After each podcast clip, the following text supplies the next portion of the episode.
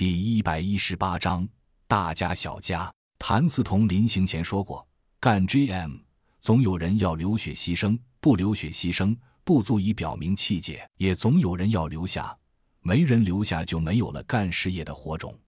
这种气度让人折服。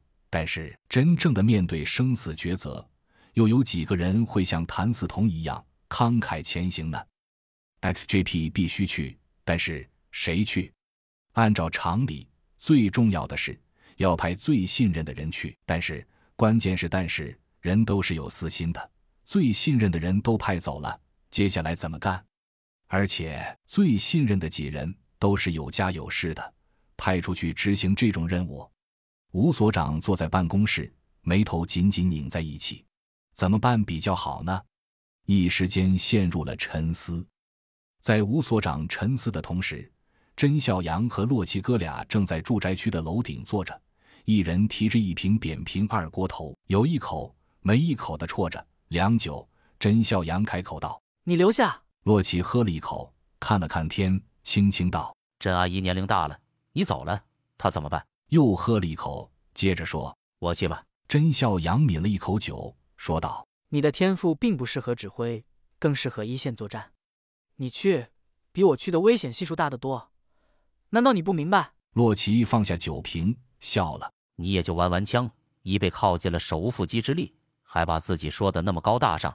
要知道，这些新品种可不是枪能对付的。甄孝阳也放下酒瓶，斜睨着洛奇道：“所以，这就是我放心看你去冒险的理由。”洛奇毫不退让地盯着甄孝阳，缓缓说：“我有儿子。”甄孝阳一时语塞。是啊，万一洛奇没了……他还有儿子继承洛家的遗志，如果自己没了，就只有小糖豆了。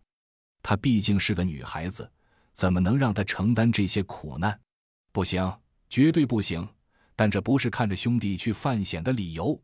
可以他对洛奇的了解，这兄弟是不可能被说服的。